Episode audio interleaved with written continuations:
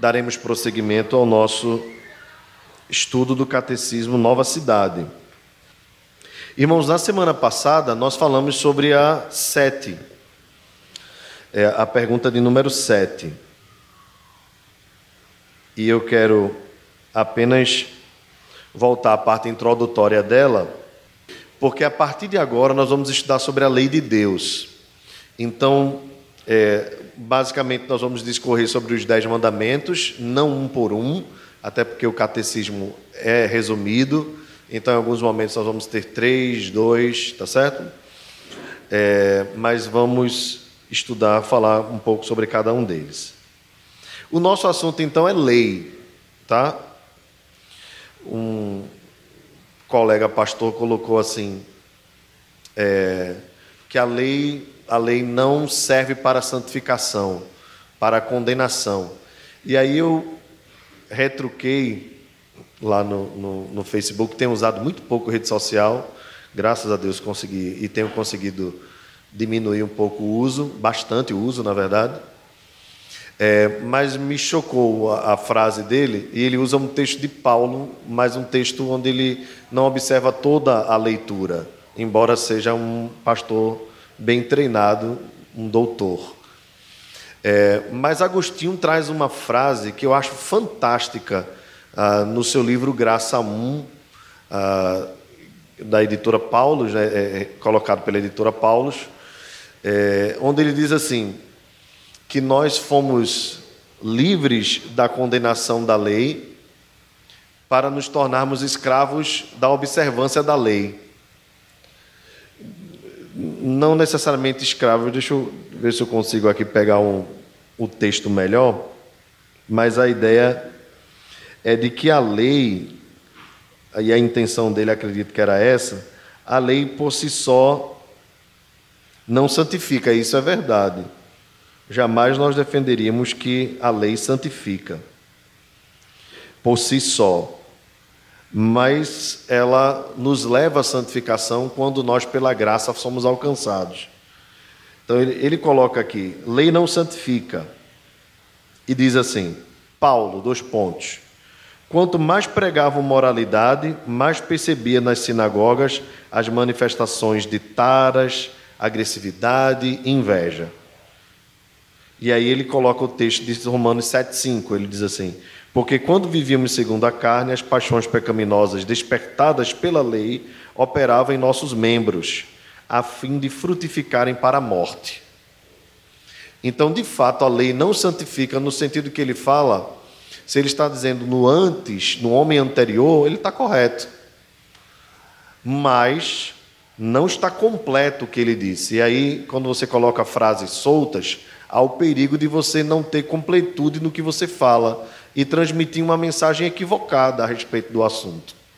Então, às vezes é melhor quando você não quer falar tudo, é você não falar nada, tá? Porque você deixa uma incógnita aí, um caminho de que obedecer aos mandamentos é uma coisa ruim. Então eu respondi a ele da seguinte forma, com a frase de Agostinho, na verdade: a lei foi dada para que se implore a graça. Ou seja, quando nós conhecemos os dez mandamentos, a nossa atitude final é dizer assim: não tem jeito para mim. Então o que é que eu faço como homem? Eu imploro a graça de Deus. Senhor, não consigo cumprir a tua lei. Se o salário do pecado é a morte, eu preciso recorrer para o dom gratuito de Deus, que é a vida eterna em Cristo Jesus, nosso Senhor. Mas Agostinho completa dizendo assim: a lei foi dada para que se implore a graça. Agostinho completa dizendo: a graça foi dada para que se observe a lei. Entende a diferença? Então eu sou salvo pela graça e essa graça ela me capacita a eu observar a lei. Observar não significa cumprir, tá? Porque nós não somos capazes de cumprir a lei totalmente, porque nós temos uma natureza ainda que perdura e perdurará até o dia da nossa morte mas nós recebemos graça para observarmos a lei. Em outras, o, termo observar é, é a ideia de buscar com toda força e com toda a intenção estar é, em ordem com a lei do Senhor. Por quê? Porque a lei é boa. Quando Paulo disse que a lei é, revela os nossos pecados, ou, ou, a lei é má, ela é má no sentido de que ela nos mostra a nossa incapacidade de cumprirmos a lei. Mas a lei em si, logicamente, não é má, porque a lei revela a, a beleza e a santidade de Deus. Ok? Então, esse caminho que ele abre aqui com essa frase é um caminho para o liberalismo teológico. E mais, mais forte do que isso, o liberalismo moral. Ok? Então é aquela ideia assim: se todo mundo peca, então vamos pecar. Se todo mundo é pecador, então por que a gente vai ficar nessa batalha aí para. E, e é exatamente o contrário disso que Paulo fala. Paulo, Paulo diz assim: haveremos de pecar para que a graça se torne ainda maior? De modo nenhum. De modo nenhum. Nós não nós não podemos nem cogitar essa hipótese de, no nosso coração, nos conformarmos com a nossa a, a natureza anterior. De modo nenhum. Quando você começa a se conformar com os seus pecados, isso não te constrange, isso não te, te perturba mais, aí você caminha para distanciamento de Deus. Agora, ao mesmo tempo, entenda o seguinte: eu, eu, eu não me conformar também não me deve dar a, a possibilidade de eu correr para outro caminho qualquer que não seja a graça de Cristo. Entenda o que eu estou falando. Algumas pessoas não se conformam, se perturbam com seus pecados, não, não se, não se é, é, acomodam com os seus pecados, isso é muito bom, positivo, só que isso é só a primeira parte. Porque algumas pessoas podem até mesmo, eh, por conta disso, ter distúrbios, distúrbios emocionais, podem começar a ter uma autoestima baixa, terrivelmente baixa, até mesmo ao ponto de não perceber que ele é a imagem de Cristo. A palavra autoestima não é nem muito boa, porque ela não não, não reflete a totalidade. Né? Mas eu diria assim: ah, pode não te levar a perceber quem você é diante de Deus. Deus te criou como um ser, a sua imagem e semelhança, você é importante para Deus, e a pessoa começar a se auto é, e isso não é bom. Então, qual é o caminho? É eu perceber quem eu sou, pecador, miserável, necessitado da graça de Deus e recorrer a Cristo. Porque se eu for recorrer à minha própria moralidade e começar a dizer assim, não, a partir de hoje eu não vou fazer isso, eu não vou fazer aquilo, não vou fazer aquilo outro, eh, esse não é um caminho bom. Porque tem a ver com sua própria capacidade. E a gente já percebeu na, na Bíblia e na, e na nossa experiência que, na verdade, não dá para a gente confiar em nós mesmos. Então é recorrer à graça de Cristo, pois em Cristo há perdão, Lembra quando Davi é, pecou contra Deus e Deus deu a ele várias opções de castigo, depois que ele fez o censo, tal, tudo mais. Davi disse assim: Eu prefiro cair na mão de Deus do que cair na mão dos homens. Né? Porque em Deus há graça. Mas como nós acabamos de cantar aqui, é, nenhuma condenação. Há na canção nenhuma condenação. A gente lembranças do passado vêm e querem me fazer parar. O que é isso? Às vezes o inimigo trazendo a nossa memória, às vezes o nosso próprio coração trazendo a nossa memória. E a gente cantou aqui, ou mesmo palavras de alguém, né? Então pode vir também pessoas querendo nos, tra nos trazer o passado, os nossos pecados. Mas aí a gente recorre à palavra e encontra poder para vencer e continuar a jornada, veja. É vencer e continuar a jornada. Não é, não é que a gente uh, vai, vai dizer assim, olha, a partir de agora está resolvido o meu problema. Não. Se for uma área de fraqueza sua, talvez você vai precisar lidar com isso o resto da vida. Vai ser o seu espinho na carne. Ou você quer ser melhor que o apóstolo Paulo? O apóstolo Paulo teve um espinho na carne. E parecia não ser uma coisa pontual e pareceu não ser uma coisa resolvida. Mas o que é que Deus disse a ele? A minha graça te basta. Isso aqui é uma palavra desde para aqueles que enfrentam pecados é, que de repente não são tão escandalosos, ou até mesmo aqueles que são escandalosos. Eu li e recomendo para os irmãos, quanto a essas questões mais difíceis da vida, talvez uma delas que muitas pessoas enfrentam, que é a questão da homossexualidade, pecados ligados à, à questão sexual são sempre mais fortes. O livro Garota Gay Bom Deus foi um dos livros mais legais que eu li sobre o assunto é, este ano. Eu li dois, um de Kevin DeYoung, homossexualidade, também muito bom, mas ah, o outro, cuja autora é uma mulher, eu não decorei o nome, acredito que foi só o primeiro livro dela, mas tenho aqui no Kindle, a editora Fiel coloca por seis reais ele para ser vendido digitalmente. Mas, irmãos, todo mundo precisa ler esse livro, todo mundo. É aquele livro que você diz assim, não importa que você enfrenta, mas é livro que vai mostrar para você graça.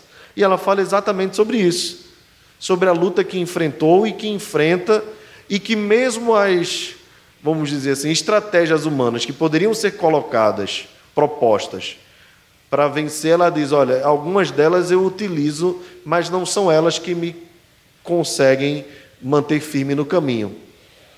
Sendo bem, bem objetiva, a, a ideia é quando a pessoa tem problema com a homossexualidade, já teve, né, as pessoas dizem, você precisa casar com, claro, com uma pessoa do outro sexo. Isso vai resolver seu problema. Não vai. É, então não coloque a esperança, caso você enfrente uma situação assim, ou, ou tenha algum parente, uma parenta, não ponha esperança, ah, porque casou, está resolvido. Não está resolvido, não. Não está resolvido. Está dentro. É batalha que a gente vai ter que travar seja quanto a esse pecado, seja quanto a qualquer outro pecado. É batalha. Então nós estamos aqui batalhando. Aquilo que eu disse para os irmãos semana passada, repito mais uma vez. A grande crise é quando as pessoas começam a abrir mão de lutar. Aí é terrível. Aí é um abismo que chama outro abismo. É daí que muitas vezes surge o liberalismo teológico. Ele, via de regra, é resultado do liberalismo moral grande pastor presbiteriano dos anos 80, anos 90, depois de cometer um adultério que resultou no divórcio, começa a tratar adultério como se tudo fosse normal e do divórcio como se fosse uma possibilidade cristã digna e natural, quando a coisa não caminha bem. E aí depois tem a revelação de um filho que é homossexual, aí passa a tratar a homossexualidade também como se fosse algo normal. Em outras palavras, eu faço minha teologia de acordo com as minhas experiências. E não é isso. A Bíblia está acima das nossas experiências. É por isso que nós declaramos a suficiência da Escritura. E aí, claro, o outro caminho dele vai dizer assim: tudo aquilo que for oposto ao que eu creio, dentro da minha experiência, passa a não ser mais tão importante na Bíblia. Então, ele anula o Antigo Testamento, anula as cartas de Paulo como sendo suficiente, e diz assim: a chave hermenêutica para se enxergar a Bíblia é Jesus. Bem, é, mas esquece que, por exemplo, Jesus disse para aquela mulher adúltera, é? embora ele não a tenha apedrejado, porque ele morreria por ela, pecadora arrependida, mas Jesus disse a ela: vai e não peques, mas isso aí ele esquece. Se Jesus é a chave hermenêutica, Jesus falou mais de inferno do que de outros assuntos, e, e, e esse teólogo também diz que inferno é coisa da esquizofrenia cristã, religiosa. Então veja que você começa a, a, a partir de, desse, desse tipo de experiência, é por isso que é tão perigoso a gente lidar com as nossas experiências sem um apoio teológico, sem a condução teológica, sem a crença na soberania de Deus através das Escrituras. Que a gente vai formando um monte de conceitos que não tem nada a ver e a gente sai atropelando todos os valores e princípios de Deus. E um abismo chama outro abismo. O que requer então a lei de Deus? A lei de Deus requer obediência pessoal perfeita e perpétua que amemos a Deus de todo o coração, alma, mente e força, e amemos o próximo como a nós mesmos. O que Deus proíbe nunca deve ser feito, e o que Deus ordena, que sempre seja feito. O texto base é Mateus, 20, 22, de 37 a 40. Nós não vamos lê-lo novamente, mas aqui eu quero lembrar aos irmãos da questão da obediência pessoal que nós devemos à lei do Senhor. Vamos à pergunta 8, para darmos continuidade. Quero ser breve com os irmãos nesta manhã.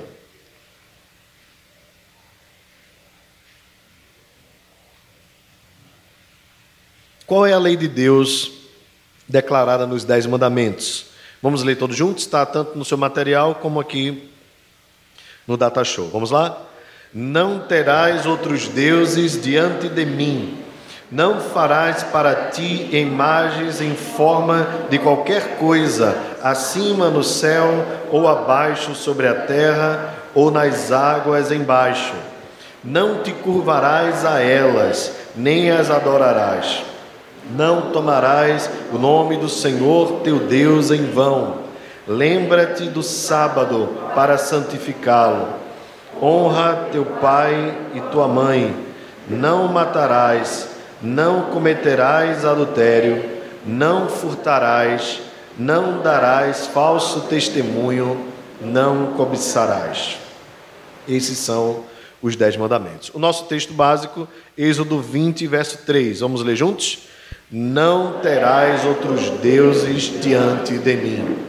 E aqui, lembrando aos irmãos, o nosso método no Catecismo Nova Cidade é sempre uma pergunta, uma resposta, um texto base, um comentário de um teólogo antigo e um comentário de um teólogo contemporâneo, ok? Então nós já fizemos as três partes, vamos agora para o comentário de John Bunyan, o grande escritor dos livros O Peregrino, A Peregrina, que estavam em promoção na Amazon Prime, viu? Baratíssimos em capa dura. Os irmãos fiquem ligados que essas promoções são maravilhosas. Para quem assina, propaganda aqui, né? É, tá parecendo aqueles programas da manhã, né? Da televisão, aqueles intervalos. Mas para quem assina o Amazon Prime, Prime Video, que é 10 reais, você tem direito a frete grátis. Então, quando você pega uma promoção e junta com um frete grátis, aí o negócio fica uma maravilha, né? Esse livro aqui de Tim Keller, que custa 40 reais, eu comprei por 21. E como eu tenho um Amazon Prime Video, que eu nem assisto direito, mas pelo frete já vale a pena, eu comprei por 21 reais, veio o frete grátis. Prime, né? É um bônus, né? Isso, isso. É Amazon Prime, lembrando bem. Amazon Prime, o vídeo é um bônus dentro. E eles ainda mandaram para mim três meses de Amazon Music, eu acho, né? que eu também nem vou escutar. Mas o que vale é o frete grátis, né?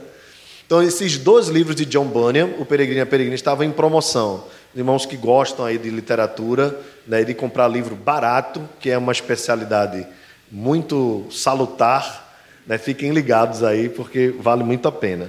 Além disso, ele escreveu também o livro Graça Abundante, um outro clássico. Mas o Peregrino, é, especialmente, foi escrito quando ele estava preso, é, por ser um defensor, mesmo na Inglaterra, é, pós-reforma, ele era um defensor de uma igreja independente do Estado. E isso fez com que, Bunyan ficasse preso. E foi na prisão que ele teve os melhores resultados da sua vida. E aqui ele vai comentar um pouco sobre a questão da lei de Deus. Observe aí no seu material, se quiser acompanhar, eu vou traçar alguns pontos aqui. Ele diz assim: o perigo não está apenas na quebra de um ou dois desses mandamentos, mas na transição de qualquer um deles. Como se sabe, se um rei der dez ordens específicas para que sejam cumpridas por seus súditos, sob pena de morte, ora, se algum homem transgride qualquer uma dessas dez, não comete traição como se tivesse quebrado todas, e está sujeito a ter a sentença da lei como certamente passada sobre ele, como se tivesse quebrado cada uma delas. Tais coisas são claras no tocante à lei de Deus, pois essa é uma aliança de obras ah, se um homem cumpre nove mandamentos, mas quebra apenas um deles, aquele que foi quebrado certamente o destruirá e o impedirá de ter alegrias no céu, alegrias do céu, como se na verdade ele tivesse transgredido todos.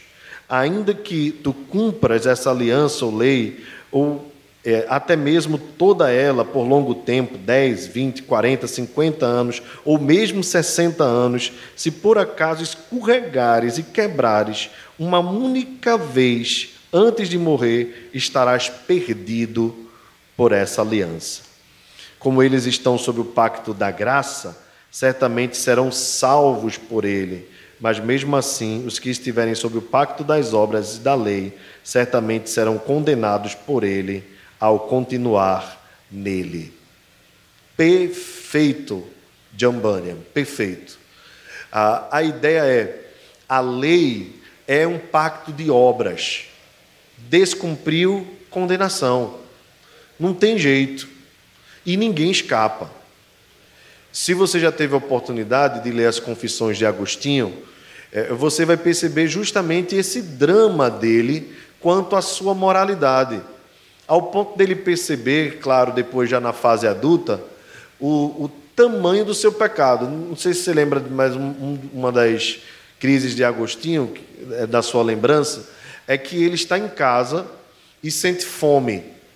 E ao sentir fome, ele olha para o muro do vizinho, para o terreno do vizinho, e vê uma macieira. Ele então pula o muro do vizinho, é, inadvertidamente, pega dez maçãs e começa a comer. Depois que ele come a primeira ou a segunda, satisfeito com a, com a comida, ele abandona o restante e depois volta para casa. Então, depois de muito tempo, ele passa a pensar na sua moralidade quanto àquilo ali. Era desnecessário ele pegar dez maçãs. Também não era devido ele pular o muro do vizinho ou pegar sem autorização. Então ele começa a pensar no pecado como uma coisa que, que está por dentro, no interior, e que é perceptível até mesmo nas crianças. Eu já citei para vocês coisas de Giovana, e você que já foi criança, você lembra do que você aprontou, ou dos seus filhos, você consegue perceber o pecado, embora às vezes camuflado né, pela ideia da inocência, ou até da coisa ser meio divertida, né? Quando a criança apronta alguma coisa, mas você já começa a perceber esses traços. E eles são mais profundos do que a gente imagina. Então Agostinho entra em crise quanto a isso. É, no, do meio para o final do livro, é, quando ele começa a falar sobre as, as suas taras né, sexuais, talvez um, um, dos pecados que ele tivesse mais dificuldade no enfrentamento tenha sido quanto a isso. É, ele viveu uma vida razoavelmente promíscua antes do seu, da sua conversão, enquanto sua mãe, né, conhecida como Mônica, ou Santa Mônica, né, intercedia por ele. Ah, Agostinho, depois de convertido pelo Senhor, quanto àquele, àquele, aquelas práticas, é, ele reconhece a sua natureza, mas revela para Deus até mesmo os seus desejos que, que não eram lícitos. Isso é uma relação interessante. Né? Agostinho chega a dizer assim: Senhor, é, dá-me dá castidade para que eu me mantenha fiel no meu casamento, mas não muita. Veja que coisa estranha para nós, né? Ali ele revela, é, é, na verdade, o quanto seu coração, embora regenerado, né, recebido uma nova natureza, enquanto a sua antiga natureza era forte na batalha com ele. Então, o que, o que John Bunny está querendo nos dizer aqui é que, ah, por mais que nós lutemos contra os nossos pecados, eles vão nos acompanhar. E que a quebra de qualquer um deles, se nós estivéssemos sob o antigo pacto, o pacto, o pacto da, das obras, nós estaríamos condenados e sem chance nenhuma. Então, ninguém, em outras palavras, pode se arrogar de dizer assim: eu sou um cumpridor da lei. Nós conversamos um pouco sobre isso na pergunta 7, semana passada, né? Do filho pródigo que saiu, se prostituiu, aprontou, e do pródigo que estava dentro de casa e que disse para o pai: Tanto tempo estou convosco, não desobedeço nenhuma das tuas ordens, e tu não fazes uma festa dessa para mim. A verdade é que, enquanto um voltou arrependido confiando na justificação do pai, o outro estava perdido dentro de casa porque confiava na sua própria autojustiça. Então é essa crise que nós vivemos na nossa, na, na nossa batalha, na nossa jornada espiritual aqui nessa terra. Nós somos pecadores, não podemos deixar de admitir isso. Mas o que nos faz vivermos uma vida é, confiante e segura é a graça de Cristo. Nós estamos sob um novo pacto instituído por Jesus, estabelecido por Ele, um novo testemunho, uma nova aliança, que é a, a, a aliança do sangue de Cristo, onde Ele nos sustenta pela Sua obediência. E nós buscamos a santidade e a conformidade à lei de Deus por amor e por gratidão. Essa é a relação. Por isso que quando o escriba perguntou a Jesus qual o maior de todos os mandamentos, Jesus disse: o maior de todos os mandamentos é o amor. Amar a Deus e amar ao próximo. Se a sua base for essa, você está cumprindo a lei. Porque se a sua base for a lei pela lei, aí você está perdido. Porque você não é capaz, nós não somos capazes de cumprir. É, irmãos, lembrando que essa é uma aula, caso os irmãos queiram complementar, comentar, fiquem à vontade. Se for uma pergunta curta, você pode fazer daí do banco e eu repito. Mas se for um comentário, uma pergunta mais longa, o microfone está aqui aberto para que seja registrada, para que o pessoal em casa não fique no vácuo. Tá certo? Comentário contemporâneo. John Yates. Como Deus nos criou e nos ama e sabe o que é melhor para nós, dá-nos direção moral e espiritual sobre como viver da melhor forma. Os dez mandamentos são um presente do amor de Deus por nós. Veja que essa é a abordagem. Os mandamentos de Deus, Jesus mesmo disse, não são penosos. Não são penosos. Então nós precisamos ter um olhar correto quanto ao entendimento da lei. Só lembrando bem o seguinte, vejam, sempre que você for ler, em especial a carta de Paulo aos Gálatas, quando Paulo fala sobre a lei, tenha todo cuidado. Não é que Paulo não tenha sido cuidadoso, é que Paulo escreveu para a época em que ele escreveu, ok? E para as pessoas a quem ele escreveu.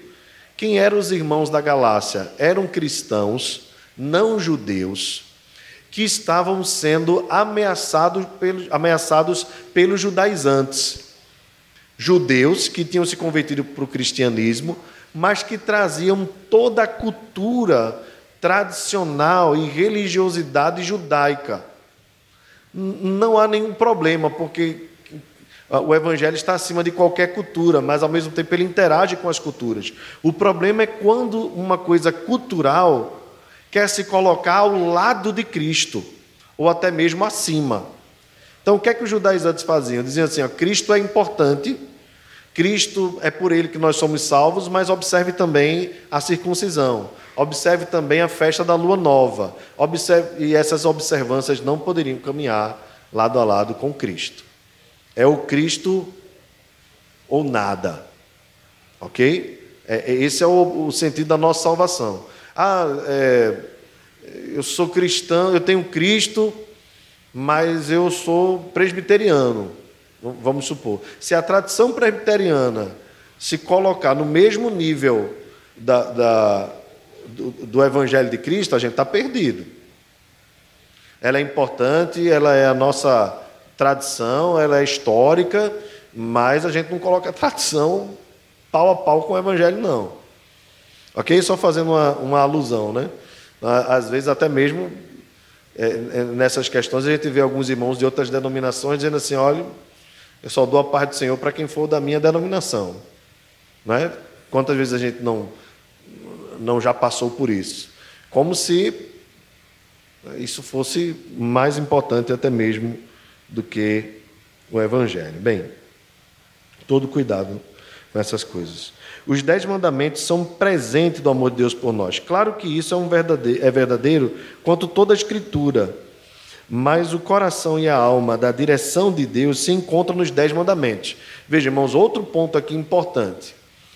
É, guardem bem isso, porque isso aqui ainda é introdutório quanto à lei. Se nós aprendermos isso aqui, o restante de, do, dos dez mandamentos, a gente consegue compreender melhor.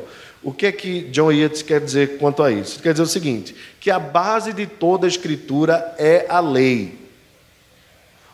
Os, o, o, Pentateuco, especialmente o Decálogo, é, são a base para os salmos, são a base para os profetas. O que é que os profetas reclamavam? O que é que os profetas falavam? O que é que os profetas condenavam? Tudo está ligado à lei. Os salmos, como o presbítero Franklin bem falou, o maior salmo é o Salmo 119. O Salmo 119 fala sobre o quê? Juízos, preceitos, ensinos. Então tudo isso está onde? Na lei. Então qual é a base da antiga aliança, do Antigo Testamento? É a lei. Poderíamos dizer que é a base também de toda a escritura, é a lei. OK? É claro que quando vem o evangelho, o evangelho se torna maior do que a lei. Mas nós não poderíamos conhecer evangelho sem lei. Ok? A lei nos leva ao evangelho. Se a lei, lembrem disso, se a lei não nos leva ao evangelho, nós entramos numa esquizofrenia religiosa. Nós podemos surtar. Tá? Gente, por exemplo, que não se perdoa, que é tão rigoroso com a lei, que não descansa na graça, às vezes chega ao ponto de viver uma vida depressiva, às vezes até mesmo a cometer suicídios. São muitos, irmãos. São muitos. E por vários motivos. Então, é, é, eu tinha um problema com alcoolismo. E eu tenho um problema com alcoolismo. Não eu, né? Estou me colocando aqui no lugar de alguém. E ele pode ter várias quedas. E, infelizmente, por fraqueza e, e pela força, da, ele pode cair várias vezes. Meu irmão, não importa quantas vezes o homem cai. Não importa. Sete vezes ele cair, sete vezes o Senhor o levantará. Porque ele não pode deixar de lutar. Que ele não pode largar de Cristo que ele não pode deixar de congregar, de se fortalecer ali com os irmãos. Mas o irmão já foi disciplinado três vezes, que seja a quarta, só para a restauração dele, para o bem dele, para a correção dele, não importa. Então, é, é, às vezes as pessoas colocam um peso. Eu conversei uma vez com um irmão, sabe que eu sentia o peso da lei assim nas costas dele, que me deu desespero. Eu disse, meu irmão, tanto tempo você conhece a Cristo, você não conhece o Evangelho da graça. Não conhece. Você pode conhecer um monte de coisa da Bíblia, mas você não conhece o Evangelho. E o Evangelho nos faz descansar em Deus. Descansar em Deus não é viver uma vida relaxada, relapsa, não tem nada a ver com isso. Mas significa você ter segurança ao ponto de continuar a jornada senão é desesperador. Por quê, irmãos? Porque a lei nos abre os olhos para nós enxergarmos a nossa maldade. E isso é terrível para nós. É desesperador. Mas se nós não tivermos os nossos olhos abertos para enxergarmos a bondade de Cristo e que essa bondade nos sustenta, se nós conseguirmos enxergar isso, nós estamos salvos da loucura. Aí entendam, né? Da loucura da lei. Que a lei nos leva à loucura. Ok? Os irmãos estão compreendendo aí, né? Essa, essa dicotomia da vida. Perceba a lei, a dureza da lei, é para isso que serve a lei. Por isso que quando você evangeliza alguém, você não pode, não pode evangelizar simplesmente dizendo Jesus te ama para a pessoa. Jesus te ama não é forma de evangelismo. Não é. Porque isso pode dar margem à pessoa pensar que Jesus está ok com ela. E que está tudo bem. A pessoa vai associar assim, muitas delas, né? Eu não estou passando por nenhuma doença grave, eu não estou tendo problema grave de família ou coisas desse tipo. Jesus me ama. Esse não é o caminho. O caminho é o evangelho todo. O que é o evangelho todo? O evangelho todo é Deus é santo, perfeito, bom, criou tudo nos seus conformes. Aí vem a segunda parte: o homem pecou, e o seu pecado fez com que toda a humanidade caísse junta.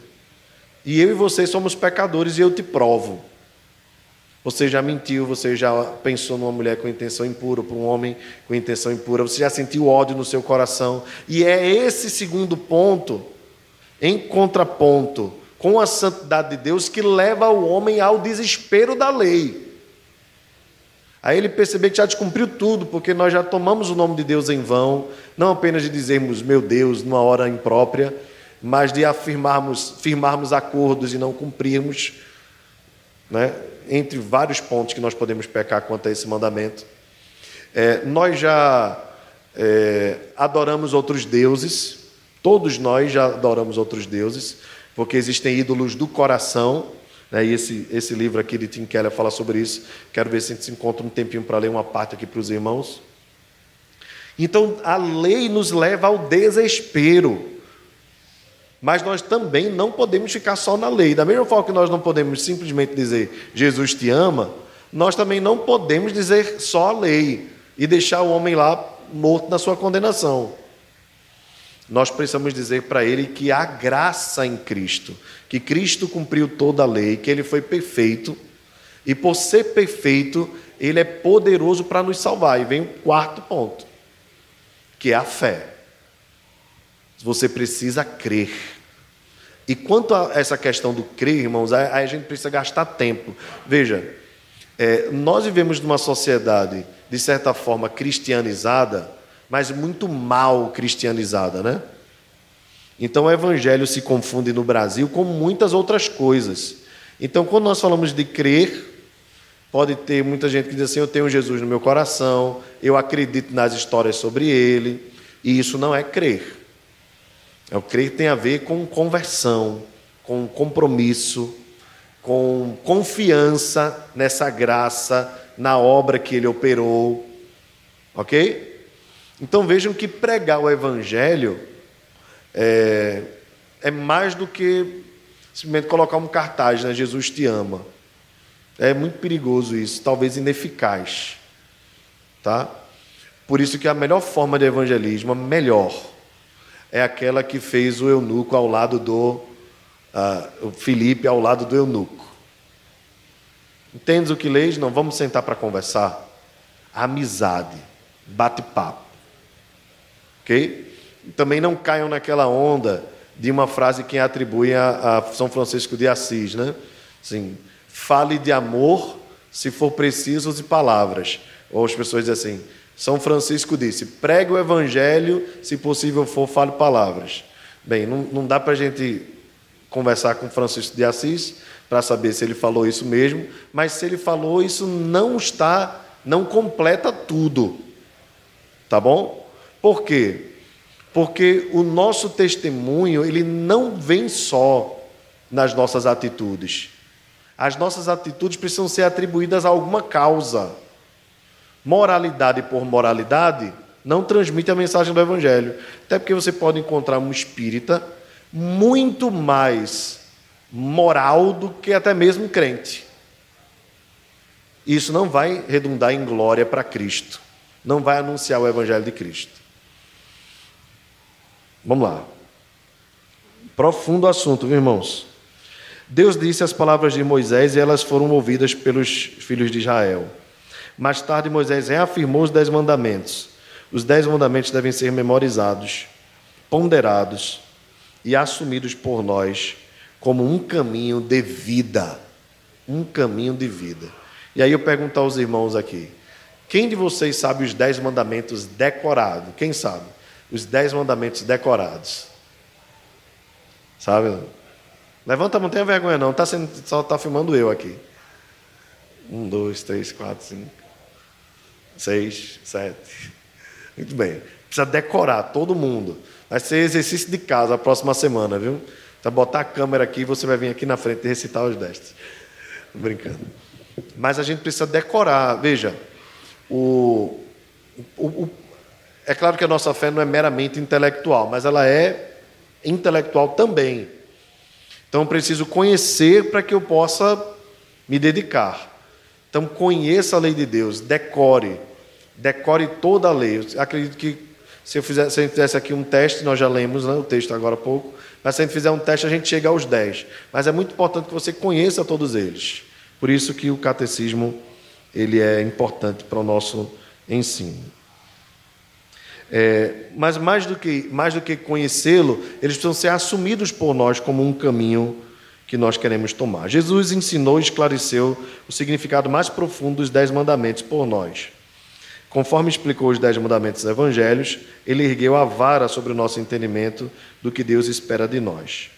Por exemplo, em Mateus 5,21, Jesus explicou o sentido do mandamento de não matar.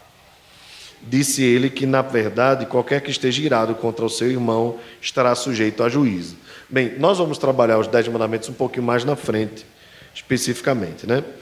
Mas se você pega Mateus 5 e não observa o contexto, né, e a forma, a abordagem hermenêutica de Jesus, você pode ter dificuldades em compreender o que Jesus quis dizer.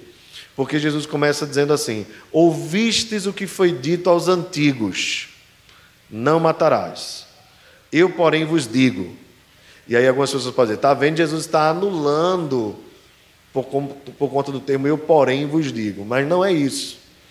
Quando Jesus está usando essa metodologia, ele está dizendo assim: a lei é boa, mas ela, pela tradição, tem sido mudada na sua interpretação. Mudada ao ponto de que as pessoas pensam que matar é só enfiar uma espada contra o peito de alguém e tirar-lhe a vida física. Jesus diz: Eu então quero dizer para vocês que há um sentido superior quanto a isso. Então, se você compreende dessa forma, com essa abordagem hermenêutica, que é a correta, você estará é, é, preparado para entender o que Jesus quer dizer. O que Jesus quer dizer, quis dizer que o pecado da ira no coração já é em potencial um assassinato. E que se você não subjugar o seu coração uh, o seu sentimento à lei de Deus, você será capaz de tirar a vida de alguém. No sentido do pecado, você já matou. Já matou. Então, diante de Deus, assassinar e sentir raiva é a mesma coisa quanto a, ao cometimento do pecado. É claro que existem sim pecados mais graves e pecados menos graves. Tá? Então, essa história que a gente ouvia falar há muito tempo, né? que para Deus não existe pecadinho nem pecadão, é meia verdade, eu diria até inverdade. Por quê? No sentido da salvação, é tudo pecado. E o só pensar já me faz transgredir toda a lei. Mas observe que até mesmo nos, nas punições da lei do Antigo Testamento, haviam punições maiores e menores. Eu não posso considerar um crime de sentimento é, como se ele fosse um crime hediondo. Ok? Porque raiva você já deve ter sentido da sua mãe, né, quando ela não deixou sair para brincar, é, do seu pai, quando ele não comprou aquele brinquedo que você queria que ele comprasse, é, do seu irmão, quando ele tomou o seu todinho, né, tinha dois, né, ele tomou o dele e ainda tomou o seu, e ainda deixou o pote vazio na geladeira para você dar aquela, né? Bem, eu fazia isso lá em casa, né? Eu comia o biscoito meu, comia o de rico, enchi e deixava na geladeira. Ou então, quando manhã dizia assim, ó, só tem dinheiro para um pacote, viu? Então, cada um come metade. Aí comia, enchia e deixava lá. Bem, eu sou pior que Agostinho, né? nesse sentido. É, então vejam, só, só essas coisas já nos levam a perceber né, o tamanho da nossa maldade e quanto nós somos desobedientes à lei. Mas nós já desobedecemos em todas as formas, em todos os métodos. Ok? Bem, vamos, vamos caminhando mais aqui. É, os mandamentos são nosso tesouro. Devemos guardá-los com, guardá com carinho. São um grande dom, presente de Deus, de amor. Eles nos guiam, advertem, protegem, que é uma coisa, irmãos, nós não podemos esquecer isso. Quando o salmista diz assim: se não fosse a tua lei, o meu prazer, há muito eu já teria morrido. É esse nível de maturidade, de profundidade de vida que nós devemos almejar alcançar. É ter na lei o nosso prazer. Porque quando você faz por prazer, você não, se, não, não sente forte os obstáculos ao redor. Basta você lembrar dos prazeres da vida, né? Comer, beber, dormir. Né? Quem gosta de dormir aqui dos irmãos? Quem é bom de cama? Pronto. Ninguém precisa dizer para você assim, vá, durma. É, aquele cochilinho da tarde, né? Aquele cochilinho da tarde. Vou dar um, depois do almoço, meio-dia, né?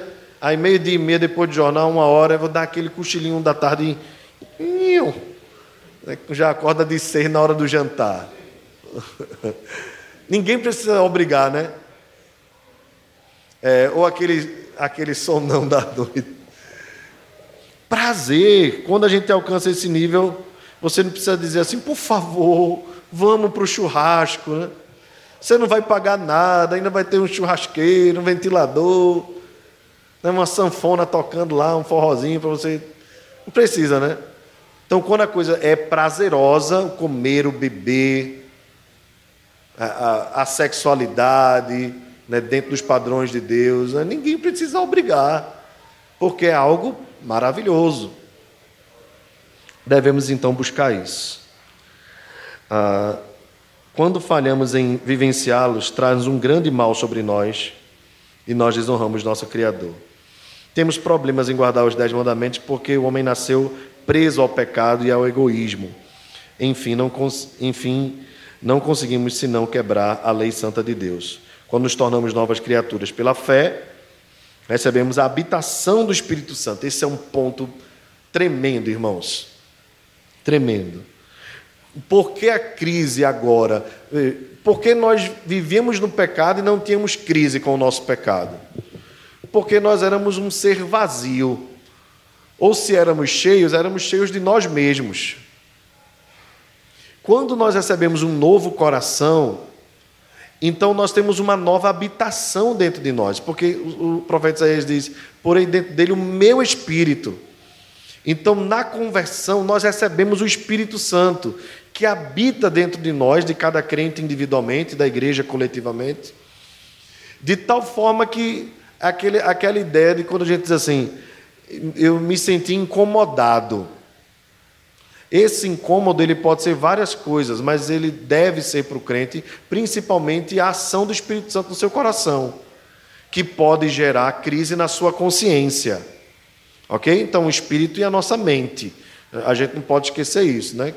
Nós somos seres espirituais, mas a ideia de mentalidade ela continua. Então, o Espírito Santo ele constrange a nossa consciência. É aquilo que nós aqui no, no Nordeste chamamos de incomodar, né? Então, às vezes a gente diz assim para os irmãos, o Espírito Santo me incomodou. Ou a gente diz para o outro, que o Espírito Santo te incomode. Né? Incômodo é uma palavra meio, no, no, no dicionário, é meio pesada, né? Mas a ideia ali é de constranger. Sabe aquele negócio, eu não me conformar. Então, eu, eu já lembrei aqui para os irmãos, uma vez que eu estava na parada de ônibus, uma pessoa pediu dinheiro, aí subiu comigo, depois que ela pagou a passagem, ela disse que ia para Rio Doce, a primeira parada depois ela desceu. Então ela queria, na verdade, era ganhar dinheiro ali, né? E aquilo me deixou muito chateado, muito mesmo. Né? Porque eu já era seminarista, liso. Né? Contando com o valor daquilo ali para passagem, né? E o negócio, o negócio ser enganado é um negócio muito difícil, pelo menos para mim é um negócio muito difícil, né? Bem, no outro dia, está eu passando ali pela Praça do Deb, naquela caminhada lá de 15, 20 minutos para ir para o seminário. E aí uma mulher com uma criança, moço, me dá o dinheiro. Eu automaticamente disse não. E passei. Depois, uns dois minutos andando, eu disse, meu Deus do céu, não está certo o que eu fiz, não. Então, isso tem a ver com o espírito que habita dentro de mim, que falou a minha consciência, que nem toda pessoa que te engana, que nem todo engano que você sofre vai se repetir a, a posteriori, né? Em outras palavras, nem todo mundo é igual. Então aquele homem enganou, mas aquela mulher pode realmente estar precisando. Né? E aí não, não cabe a mim julgar nem fiscalizar os dois, três, cinco reais que eu dei a ela. Então eu dou e descanso no Senhor. Quem é que faz essa ação? É o Espírito Santo. Ok? Porque, embora né, muitos sejam contra a esmola, a Bíblia é extremamente a favor. Ok? É claro que ela não resolve todo o problema social da humanidade, né? mas tem um efeito imediato que é importante na vida de quem está com fome. Então o Espírito Santo me lembrou isso e que eu não sou juiz, nem mesmo daquele que fez aquilo. Ok? Isso não significa que eu daria a ele também no outro dia, né? É aquele velho ditado: eu sou crente, mas não sou besta, né? Bem, aprendemos a viver os dez mandamentos ao reconhecer que eles são um presente de Deus e como aprender é como aprender a dizer a verdade. Quando somos jovens, às vezes sentimos que temos de nos proteger enganando os outros, não dizendo a verdade. Com o passar do tempo, aprendemos a não enganar os outros. Aprendemos a falar a verdade, aprendemos a praticar a honestidade. Esta é a razão pela qual os profetas amavam a lei de Deus e também o que deveria motivar-nos a fazer o mesmo. Guardar os dez mandamentos nos protege, protege a sociedade. Esses princípios estão nos, no coração de Deus, é, no coração de Deus, de como Deus nos criou para viver. Bem, só lembrar para os irmãos aqui. É, quais os três propósitos da lei? Primeiro, nos mostra a santidade de Deus. Segundo, revela nossa pecaminosidade. E terceiro, ajuda a refrear o mal. Esse é um ponto que nós não podemos abrir mão. Irmãos, vejam, a sociedade ela pode ser laica, o país pode ser laico, a lei de Deus está acima de tudo isso. Ok? Não estou dizendo que a gente vai cumprir os dez mandamentos é, arrisca no sentido de obrigar o Estado ou as pessoas no Brasil a serem. Mas, independente delas quererem cumprir ou não, a lei de Deus está acima delas. E nesse sentido, então, ela serve como orientadora para refrear o mal. Então, quando há uma, um pecado como aquele que a gente viu essa semana, né? de, de um deputado, de um, de um senador, né? que tinha um cargo importante dentro do Congresso, embora não estivesse ligado a nenhum ministério debaixo da supervisão do Poder Executivo, mas tinha uma, uma certa aliança com o Poder Executivo, tirando dinheiro da saúde né, e colocando onde colocou. Né, então, isso nos constrange é, a lei de Deus é muito clara quanto a isso, os pecados que ele cometeu ali, da idolatria, do roubo, da cobiça, do falso testemunho, do desonrar o nome de Deus, porque quem recebe autoridade ou é instituído de autoridade está debaixo da instituição de Deus. Constrangedor. Constrangedor. A lei está acima dele. Agora, essa mesma lei poderia servir de orientação ao Estado brasileiro, que tem, assim, por assim dizer, uma tara por prisão, como se prisão resolvesse tudo. Aí, quando você vai para a lei, os detalhes da lei, por isso que a lei é tão maravilhosa, leia o livro de Levítico, leia o Pentateuco, você vai perceber, por exemplo, que a, o, o, a punição da lei ela precisa ir no âmago do pecado. Então esse senador, ele deveria, além da prisão, ser obrigado a restituir o Estado pelo menos quatro vezes, como foi na vida de Zaqueu. E se isso fosse lei no país, todo ladrão ia pensar duas vezes antes de roubar. Porque o problema do ladrão é o amor ao dinheiro. Aí quando você atinge a questão do amor, através da punição, da idolatria, melhor dizendo, né? através da punição, Aí o cidadão pensa duas, três vezes antes de cometer. Algumas sociedades, não que eu seja a favor, logicamente, mas você deve ter lembrado, deve lembrar de, um, de um, uma autoridade coreana que, pela vergonha, pelo constrangimento de ser acusado de corrupção, possivelmente culpado, sendo uma desonra para a família e para a sociedade, chegou a tirar a própria vida. Bem, aí, aí é aquela questão de não conhecer a graça, né? Da dureza da lei. Já no Brasil é o contrário. Se conhece a desgraça do pecado, se caminha na desgraça do pecado e não há conhecimento da lei.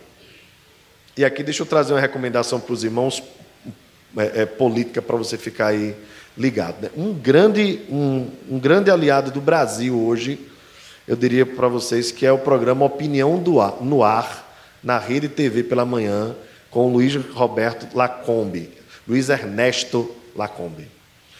Né? É um dos únicos programas da rede aberta de televisão que coloca debatedores com opiniões diferentes para debater o mesmo assunto. É, isso é comunicação, né? Via de mão dupla, diálogo. A televisão ela só transmite, né? A mídia formal só transmite opinião. E quando é contrariada, ela não gosta, né? Como a Rede Globo foi contrariada pelo presidente das escolas particulares quanto ao retorno e a repórter quase que entrou em, em disputa ali com, com o rapaz, simplesmente porque ele tinha uma opinião diferente de que as escolas nunca deveriam ter sido fechadas. E hoje a gente já sabe que nunca deveriam ter sido fechadas mesmo. Absolutamente. E que muitos professores, né, embora eu os felicite pelo seu dia, muitos professores de instituições de ensino superior não querem aglomerar nas universidades, onde só tem gente adulta, que é capaz de não botar a mão na boca e a mão no olho, mas aglomeram nas festinhas familiares, onde você não sabe onde seu parente passeou, nas praias, nas baladas. Ontem no Recife teve show de Xande de Pilares, todo mundo bebendo, a Globo filmou, mostrou, claro, a, a plateia escura, mas eu fiquei de butuca e vi um cara tomando cerveja e com um sorrisão bem brancão. E aqui em Olinda teve carnaval em Guadalupe já se preparando para as prévias carnavalescas. Então, viva a sociedade da mentira. E a gente aqui, um monte de bobão, me perdoe dizer isso, usando máscara, fazendo distanciamento. Ontem um pastor perguntou no grupo: os idosos já estão indo para a sua igreja? Meu Deus do céu. A gente se segura assim, irmãos, porque é um negócio, sabe, que eu, eu, eu prefiro não, não falar muito. Mas as nossas crianças estão em casa, a educação está em último lugar, em último lugar a ser aberta. Os parques de diversões onde as crianças vão já estão abertos. O Splash, vamos lá, inclusive, aproveitar, viu? É porque eu sou a favor da reabertura. O Splash já está aberto, Veneza parece que vai voltar agora. É... Os restaurantes né, já estão com seus espaços de criança lá, os parquinhos, todos abertos. Então, viva o país da fantasia. Os irmãos não podem esquecer, isso tem tudo a ver com o seu voto. Abra o olho. Abra o olho. Mas essa é a sociedade que a gente vive. Então, valores invertidos. É, e, e, eu estava falando do, programa de Lacombe, porque o, o, há, há, sempre uma, uma uma pessoa mais progressista, uma pessoa mais conservadora, e a gente precisa estar observando as duas coisas, porque tem verdades dos dois lados, embora de um lado seja mais difícil, porque é difícil defender muitas coisas, né? Mas é importante ouvir, o diálogo é, é, remete isso, né? Então ouça sempre, pondere, você é inteligente? Você é um ser racional, não saia engolindo, engolindo, engolindo. Então, infelizmente, muitos professores também são defensores disso. Ah, nós só queremos voltar quando tiver vacina. Você sabe qual foi a, a, o tempo mínimo para uma vacina ser colocada de fato com efetividade? A última foi a da cachumba, quatro anos. Quatro anos. Tá? O governador de São Paulo já disse que a vacina lá vai ser obrigatória. Inclusive, deixou claro de que usaremos todos os métodos. Você está entendendo o que ele está falando, né? Que ele vai querer entrar na sua casa. Se você disser não toma, ele vai na sua casa. Com a força policial, vai pegar o seu braço e vai injetar. O vírus que veio da China, a solução vem da China, respirador vem da China, vacina vem da China. Né? Eu prefiro confiar nos carregadores de celular da China do que na vacina.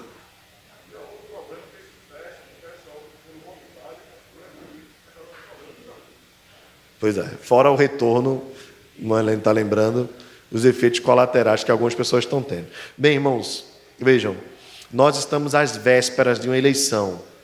Precisa se informar. Você sabe, ah, eu não gosto de política, mas a política gosta de você. Tá certo? Ele vai interferir na sua vida. Leia, pondere, observe, critique. Critique dos dois lados.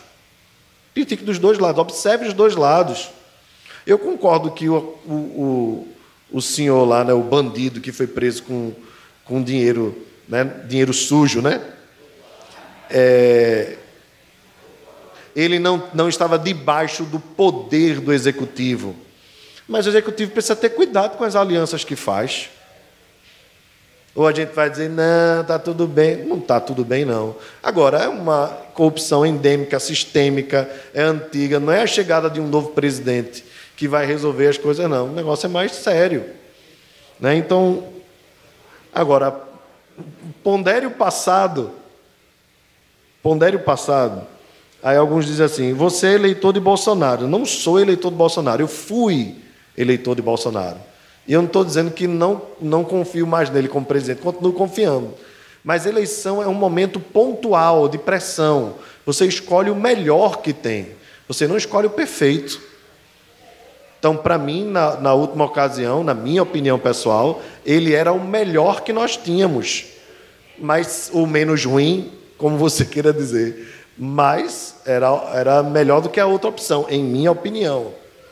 Agora, isso não me faz fechar os olhos para enxergar os seus erros. Há erros, sim. Ok? Uma outra coisa, só para fechar essa questão política, também tem sido criado um novo estilo conservador, almofadinha, que, é, que são conservadores que querem estar acima do conservadorismo para criticar o conservadorismo simplesmente pela crítica. É gente que não constrói, é gente que não se envolve, inclusive teólogos. Teólogos que já foram ligados ao governo que já tiveram cá, que agora querem estar acima. Meio a turma do MBL, sabe? Quer estar um... Então, fica ligado também nesses movimentos, que eles não são bons, porque na verdade eles tentam construir a ideia de um quase que um, um perfeccionismo aqui na Terra não vai acontecer. Nós hoje temos o melhor que nós poderíamos ter. Graças a Deus por isso. Que Deus nos ajude, que Ele melhore, que Ele aperfeiçoe em nome de Jesus. Bem, irmãos, eu trouxe ele hoje e ia ler uma parte, não consegui, mas quero recomendar é, todos os livros de Tim Keller, são maravilhosos. É, mas como o próprio texto dele diz aqui, cuidado com a idolatria, então retenha todas, é, leia todas as coisas, retenha o que é bom. Mas esse aqui é irado. Deuses falsos, as promessas vazias do dinheiro, sexo e poder e a única esperança que realmente importa. Timothy Keller, recomendo muito esse livro, também tem na forma, no formato digital. Editora Vida Nova, ok? Bem, vamos para a oração para a gente encerrar. E eu quero só dar um aviso depois, já após a transmissão. Nós vamos fazer essa oração. Eu queria que você ficasse de pé, só para a gente esticar as canelas e a coluna um pouquinho. Depois da oração a gente encerra. Vamos ler todos juntos a oração? Santo Deus, mostrasse teu amor por teu povo, dando-lhe teus mandamentos. Que sempre sejamos gratos por tua lei. Não nos deixaste ignorantes quanto à forma de andar no caminho da justiça. Ajuda-nos a te glorificar, obedecendo a teus dez mandamentos. Amém.